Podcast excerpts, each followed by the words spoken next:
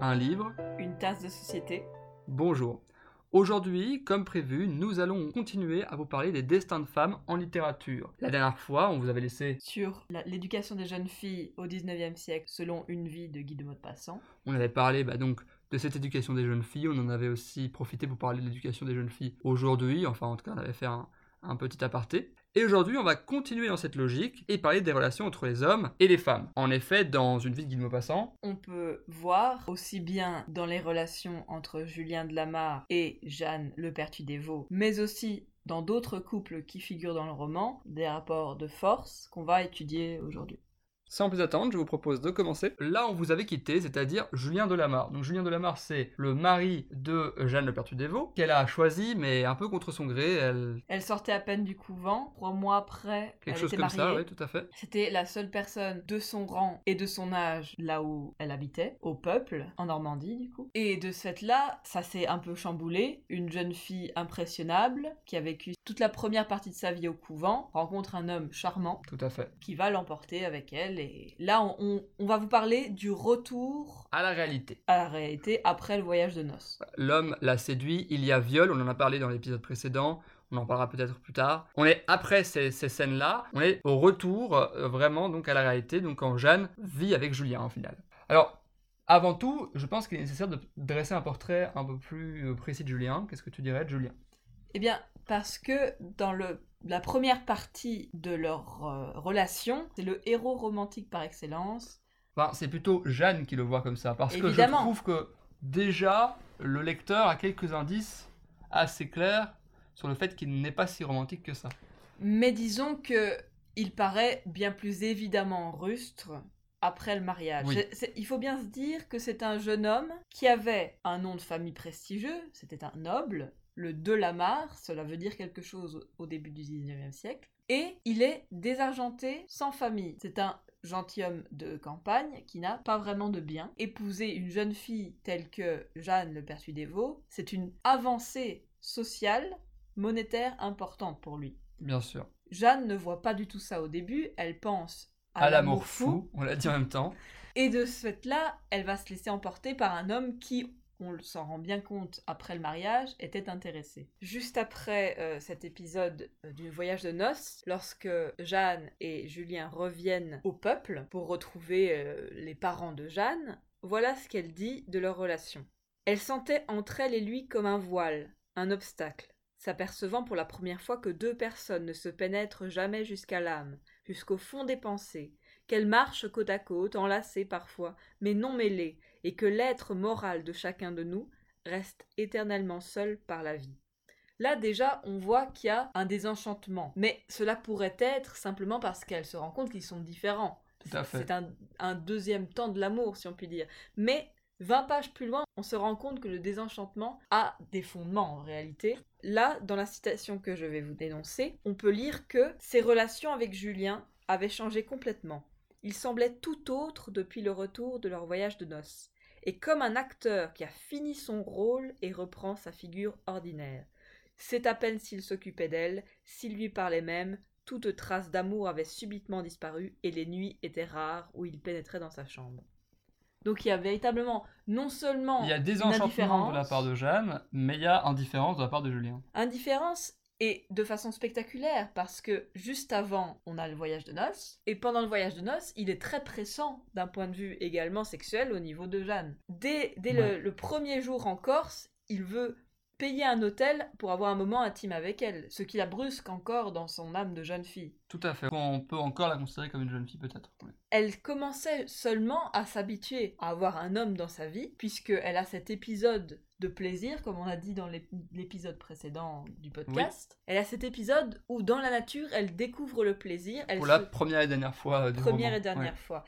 Et là, c'est une nouvelle, un nouveau déchirement, puisque quand elle rentre Quand enfin elle commençait à s'habituer, eh bien il y a cet incident et elle se retrouve avec un homme qu'elle ne connaît pas, en fait. qu'elle n'aime pas. qu'elle se rend compte qu'elle n'aime pas, et surtout qu'il ne l'aime pas vraiment non plus. Jeanne n'est pas la seule personne que Julien va blesser. Et Julien va profiter d'une autre femme qui est proche de Jeanne, puisque c'est son amie. On en avait parlé dans le podcast précédent, mais on, on ne s'était pas attardé dessus. Ce personnage, c'est Rosalie, c'est la sœur de lait de Jeanne.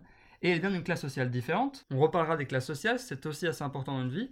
Mais ce qui nous intéresse ici, c'est ce que Julien fait à Rosalie, en tout cas la relation entre Julien et Rosalie. Rosalie vient d'un milieu plus pauvre, mais elle est tout aussi naïve que Jeanne. Elle a le même âge. Elle a le même âge. Et tout comme Julien a profité de la naïveté de Jeanne, il va profiter de la naïveté de Rosalie. Mais d'une manière différente et que, en quelque sorte, on peut dire avec cynisme, en adéquation avec les classes sociales, puisque il va pas avoir tant de chichi avec Rosalie. Il va la prendre au piège, tout simplement. Tout- Ah oui, c'est- c'est un piège, vraiment. En fait, on se rend compte après le mariage, et surtout Jeanne fait cette découverte terrible pour elle, Spoiler alerte, parce que on va commencer à dire des choses qui se passent dans le roman. C'est le roman d'une vie, et donc, comme tout roman d'une vie, il se passe des choses, et pour parler de cette vie, on va devoir expliquer ce qui se passe dans la vie. Donc, on vous incite à le lire, mais bon, si vous n'avez pas peur d'avoir des éléments d'intrigue, qui de toute façon n'entachent pas euh, le, le plaisir de la lecture, je non, pense, car, car le style de Maupassant porte vraiment l'écrit, donc ça, ça vaut la peine de le lire de toute manière. Lisez-le, mais je pense pas qu'il faut s'inquiéter de ces spoilers, mais enfin, je préfère le dire, effectivement. Ouais. Voilà. De toute façon, même si on ne le disait pas maintenant, à la lecture ça paraît évident. Pour Jeanne, c'est totalement impossible à penser, parce qu'elle a une âme vraiment naïve. Mais il y a certains indices qui nous disent, même avant le mariage, Rosalie n'est plus pareille. Elle change, elle ne se sent pas bien, elle ose moins parler avec Elle sa sœur de lait. elle pleure toute seule, sans raison. Et puis, sa, sa sœur de lait, qui est Jeanne, va vraiment s'inquiéter pour elle, va lui demander Mais qu'est-ce qu'il y a? Est-ce que tu vas bien? Et elle va se rendre compte que Rosalie s'enfuit à ces moments-là.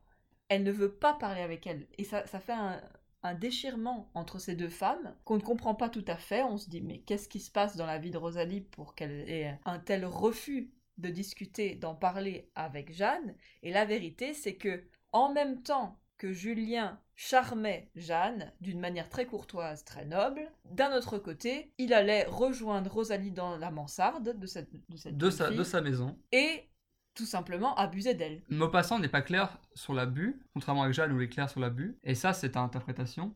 Mais moi, je pense que c'est assez clair dans les, dans les, dans les paroles de Rosalie, mais, mais Maupassant est moins clair. Lorsque Rosalie va devoir avouer ce qui s'est passé, elle va dire Un jour, je suis montée dans ma chambre, il était là, il était mignon.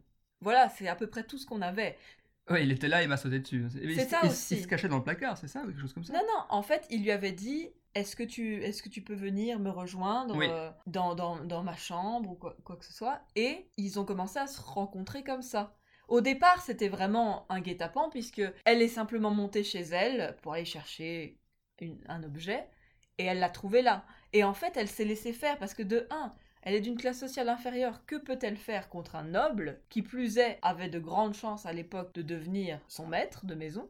Et deuxièmement, elle disait, il était charmant. Elle aussi, elle a été sous le charme de Julien, qui semblait euh, bon sous tout rapport à cette époque. Et de ce fait-là, même avant le mariage, Julien n'a pas un seul instant hésité à tromper Jeanne. Dès le début, il l'a trompé. Se passe ce qu'il doit se passer, enfin, ce qu'il doit se passer, non, mais enfin, ce qui malheureusement Avait des a- chances. de avait des passer. chances de se passer, voilà. Rosalie tombe enceinte. Elle accouche devant Jeanne, qui ne comprend pas tout de suite, même après l'accouchement, qui est le père. Évidemment, c'est une déchirure pour Rosalie qui pleure, qui pleure, qui pleure. Mais Julien fait preuve d'une grande cruauté à ce Oui, moment-là. Julien dit à Jeanne, effrayée que la, que la vérité quand même euh, Éclate. n'éclate.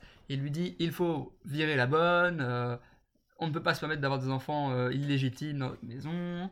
Il est très difficile. Il ne fait preuve d'aucune empathie, alors que c'est son enfant en fait. La famille de, de Jeanne est beaucoup plus compatissante. Elle- la famille de Jeanne va essayer de retrouver la personne euh, qui est le père de Surtout cet enfant. Jeanne. Jeanne va faire beaucoup d'efforts pour retrouver le père, ce qui est déchirant pour le lecteur, Parce qu'on sait que c'est l'enfant de son mari, mais elle, elle va faire beaucoup d'efforts pour parler à Rosalie, pour retrouver son père. on retrouve un Julien parfaitement hypocrite qui dit non mais si, si elle n'a pas envie d'en parler, ne la pousse pas. Il ne veut pas qu'on retrouve le père de l'enfant, ce qui est compréhensible.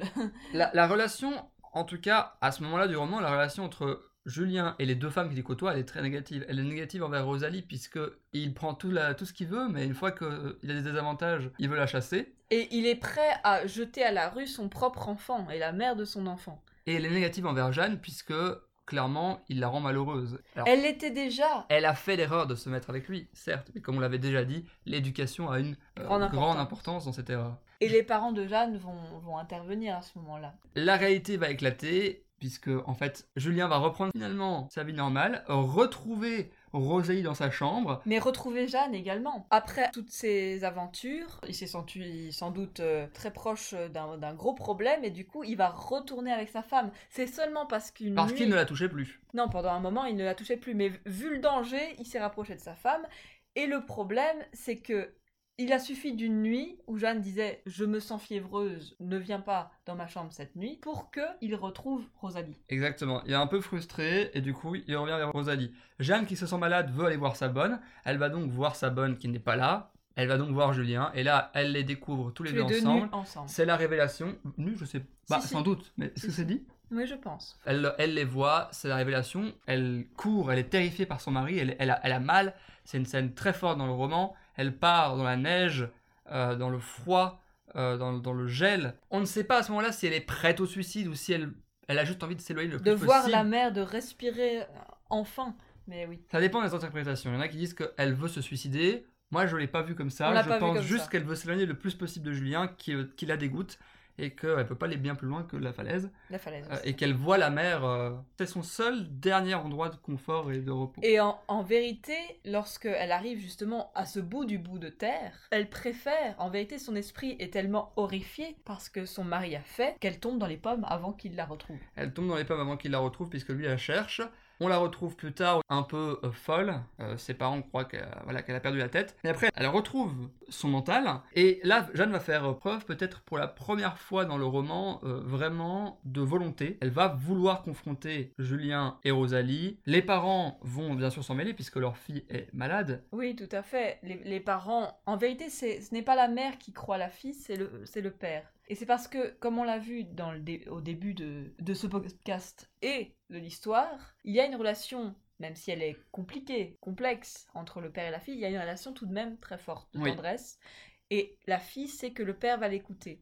Mais là même, il va y avoir une autre déchéance, une autre déception. Effectivement, parce que son père l'écoute, il arrive finalement à faire admettre Rosalie devant le curé, plutôt l'abbé, dont on parlera plus tard. C'est un personnage important.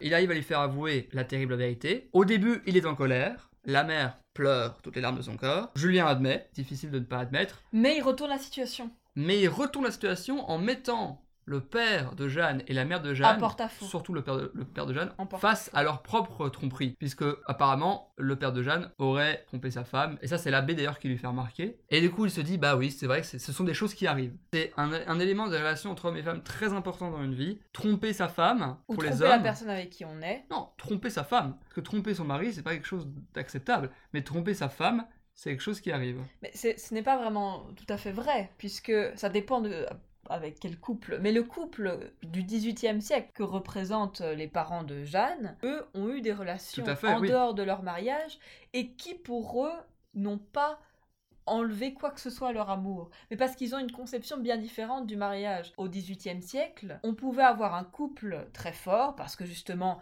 ils apportent tous les deux des biens à l'autre, parce que ils apportent un nom, parce que ce sont des gens qui l'un et l'autre doivent être respectés, qui se sont mariés jeunes, qui ont eu leur amour et qui n'en ont pas eu moins après avec d'autres. C'est quelque chose qui est acceptable au XVIIIe siècle et c'est acceptable surtout parce que ils ont ce noyau familial qui ne peut pas être brisé. Oui, mais au 19e siècle, ce n'est plus acceptable. Ce- En tout cas, plus ça l'est moins. Mais le problème, c'est que le côté philosophe et le côté euh, frivole de la mère et du père de Jeanne les rendent parfois trop laxistes. C'est leur grande qualité et leur grand défaut.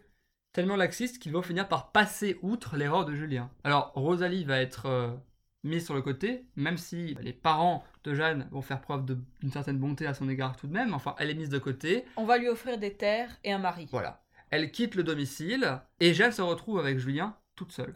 Et la raison pour laquelle elle ne peut vraiment pas partir de cette relation, parce qu'ils l'ont envisagé, même si le père de Jeanne et la mère de Jeanne considèrent que c'est allé un peu trop loin, que de se séparer de son mari pour une simple, une simple histoire euh, de passade, elle, Jeanne, voulait vraiment s'en aller, voulait, elle disait, je veux être veuve et partir avec mes parents, être considérée comme veuve dans l'endroit où je serai. Le problème, c'est que c'est à ce moment-là qu'elle se rend compte qu'elle est enceinte. Et cette grossesse l'empêche de partir. Jeanne accouche, Prématurément d'ailleurs. très difficile. Alors, il faut savoir que c'est important parce que l'accouchement de Rosalie, de sa bonne, avait été très facile. Presque, c'était arrivé par accident. Elle avait accouché devant elle. Alors qu'elle, c'est dans une douleur insupportable. Elle, elle a- elle a vraiment de la souffrance à mettre à bas cet enfant. Julien n'en a pas grand chose à faire de cet accouchement. Mais, mais tout à fait. Et il, il se montre même jaloux. Et, jaloux et- de son enfant. et la relation entre les deux ne s'améliore absolument pas. Et il est, il est tout à fait indifférent dans sa paternité. D'ailleurs, j'ai ici une citation qui montre que Jeanne elle-même fait la comparaison, le parallèle entre la façon dont Rosalie a accouché et elle-même, et la façon dont surtout Julien considère ces deux femmes qui sont les mères de ses enfants. Jeanne, on peut l'entendre dire, elle retrouvait avec une mémoire sans ombre les gestes, les regards, les paroles de son mari devant cette fille étendue, et maintenant elle lisait en lui comme si ses pensées eussent été écrites dans ses mouvements. Elle lisait le même ennui, la même indifférence pour l'autre, le même souci d'homme égoïste que la paternité irrite. Et c'est ça qui est intéressant, c'est que elle est évidemment en souffrance par rapport à Rosalie, mais elle comprend quand même que ce sont deux destins de femmes, deux destinées de femmes qui, malgré les classes sociales, malgré les, malgré les éducations différentes, sont tombées à cause du même homme. Elle dit un peu plus haut, elle était tombée dans ce mariage, dans ce trou sans bord, pour remonter dans cette misère, dans cette tristesse, dans ce désespoir, parce que comme Rosalie, elle l'avait trouvé gentil. Jeanne a, effectivement fait preuve de beaucoup d'altruisme. Et est-ce que c'est parce que c'est une femme et qu'elle comprend ce que Rosalie a vécu? Peut-être, effectivement, oui. La relation entre Rosalie et Jeanne est un peu le... C'est pas le fil conducteur du roman, mais en tout cas, c'est ce qui le conclut et c'est ce qui oui. le démarre. C'est un peu l'ouroboros de ce, de ce roman, ça lie le, le début avec la fin. Ouais. Et, et ce qui est intéressant, c'est que malgré, malgré sa, sa- trahison, effectivement, Jeanne comprend pourquoi Rosalie est tombée, a été déchue ainsi, alors que Julien, qui a fait toutes ces trahisons, n'est même pas capable d'aimer ses enfants, de vouloir aider les femmes de sa vie. La relation entre Jeanne et Julien continue sur ce mauvais pas. Jeanne met tout l'amour qu'elle ne reçoit pas dans son enfant. Tout à fait. Ça, c'est très important, on va en reparler. hein. La relation entre Jeanne et Paul. Paul de Lamar, oui. son enfant, est capital dans le roman, puisqu'en fait, la moitié du roman parle de cette relation. Une autre femme apparaît dans la vie de Jeanne à ce moment-là, au même moment où elle a son enfant, Gilberte de, Four- de de Fourville, Fourville. Euh, et son mari, Monsieur de Fourville, dont on n'a pas le nom. On ne sait qu'une chose, c'est qu'il aime la chasse et qu'il adore sa femme. Il adore sa femme, et à ce moment-là, il y a transformation de Julien à nouveau vers une personne charmante, une personne sympathique, une personne qui prend soin d'elle, puisqu'il reprend Oui. soin de son physique. Oui, parce qu'au début, juste après le mariage, on pouvait lire que Julien ne quittait plus, bien qu'il fût tigré de taches, un vieil habit de chasse en velours, garni de boutons de cuivre, retrouvé dans sa garde-robe de jeune homme, et envahi par la négligence des gens qui n'ont plus besoin de plaire, il avait cessé de se raser, de sorte que sa barbe longue, mal coupée, l'enlaidissait incroyablement. Il devenait un sorte de monstre, informe, Il devenait très laid, oui, il est, il est décrit comme très laid. Et Jeanne va faire face à ce, ce monstre qui est redevenu un prince, étrangement lorsqu'il rencontre les Fourvilles. Et encore une fois, elle ne comprend pas la raison de ce- cette transformation, mais enfin, elle en est bien contente, et puis elle trouve que son mari est plus aimable, elle en est bien heureuse. Évidemment, nous les lecteurs, on comprend bien ce qu'il va se passer. Julien est attiré par Madame de Fourville, Gilbert de Fourville, mais qu'on appelle souvent Madame de Fourville. En vérité, Jeanne a une relation très amicale avec, Avec Monsieur Madame de Fourville. Monsieur et Madame même, les deux en fait, elle Avant qu'elle, beaucoup. avant qu'elle ne se rende compte de ce qui se passe. Mais et justement, elle se rend compte de ce qu'il se passe un jour alors qu'elle se promène dans le bois où elle a en plus pas rencontré Julien, mais où elle s'est rapprochée de Julien. Donc Julien, Elle l'a même embrassé. Julien choisit vraiment euh, ces endroits, euh, n'a aucun respect. Et donc dans cette situation, elle s'améliore parce qu'elle commence à se rendre compte elle-même de ce qu'il se passe. Mais on avait déjà, en tant que lecteur, et elle aussi, mais elle ne voulait pas le voir, des indications sur ce qui se passait. Par exemple, là, on a un, un parallélisme entre ce qui se passe dans la discussion entre Monsieur de Fourville et Jeanne et la discussion qui se passe en parallèle, mais qui n'est pas la même. Oui, il y a beaucoup d'indices dans le, dans Oui. le roman, dans- de leur, euh, leur relation, comme je dis, elle est, elle est assez évidente. euh, en fait, très vite, on comprend ce qu'il va se passer. Jeanne et Monsieur de Fourville causaient tranquillement comme deux amis, car ils étaient devenus amis par le contact de leur âme droite, de leur cœur simple. Tandis que, on peut lire que Julien et Madame de Fourville parlaient bas souvent, riaient parfois par éclats violents, se regardaient soudain, comme si leurs yeux avaient à se dire des choses que ne prononçait pas leur bouche. Et là, on voit que il y a forcément une intrigue qui est en train de, de naître. En tout cas, ils ont l'air de réellement s'entendre. Et il y a une vraie relation entre Jeanne et Monsieur de Fourville, Mais, qui s'entendent bien, qui sont de vrais amis. Même Monsieur de Fourville est fou de sa femme, et Jeanne ne se permettrait jamais de tromper son mari de toute façon, parce qu'elle elle, elle est intègre. Oui, co- comme on l'a lu, leurs âmes droites, leur cœur simple. C'est c'est cela qui fait que Monsieur de Fourville est fou amoureux de sa femme Et euh, Jeanne euh, de Lamar, désormais, ne se permettrait jamais, effectivement. Et reste droite et, et reste résignée. Monsieur de Fourville découvre lui aussi un jour, un peu plus tard que Jeanne, à cause d'un autre personnage qui va lui dire, on va en parler dans un autre podcast, et ce sont des personnages très importants, mais on peut pas encore en parler maintenant. Il découvre Le la relation rose. entre Jeanne, euh, entre Jeanne, non pardon, entre Julien, Gilbert de Fourville. Il s'enrage et dans une dans une scène assez difficile, il les tue. Bon, il les tue d'une certaine façon. Je pense pas que Qui, ce soit qui passe vraiment- pour un accident. Voilà, il les tue d'une façon qui passe pour un accident. Mais outre le meurtre, outre le meurtre, c'est ce que pense Monsieur de Fourville après avoir provoqué cet accident. On peut lire que dès qu'il fut hors de vue, Monsieur de Fourville, après avoir provoqué l'accident de Julien et de sa femme, on peut lire qu'il se cacha sous une ronce, guettant la route par où allait revenir morte ou mourante, ou peut-être estropiée, défigurée à jamais, celle qu'il aimait encore d'une passion sauvage. Donc on, on voit qu'il y a ce qu'on aurait appelé à cette époque un crime passionnel. Toujours maintenant, c'est un meurtre passionnel. Oui, mais on évite aujourd'hui, justement. oui, parce que parce mal que- utilisé. parce que considérer qu'on on tue par amour, ce n'est pas vraiment de l'amour. Et, Tout à fait, oui. et c'est c'est romantiser quelque chose qui est tout sauf romantique. Non, c'est clair. Mais à l'époque, c'est- c'est comme ça qu'on l'aurait appelé. Et c'est ça qui est intéressant dans une vie, c'est que les rapports entre hommes et femmes sont très complexes et multiples. Le, le couple Lamar-Pertuis-Desvaux, c'est pas le même que le couple Fourville.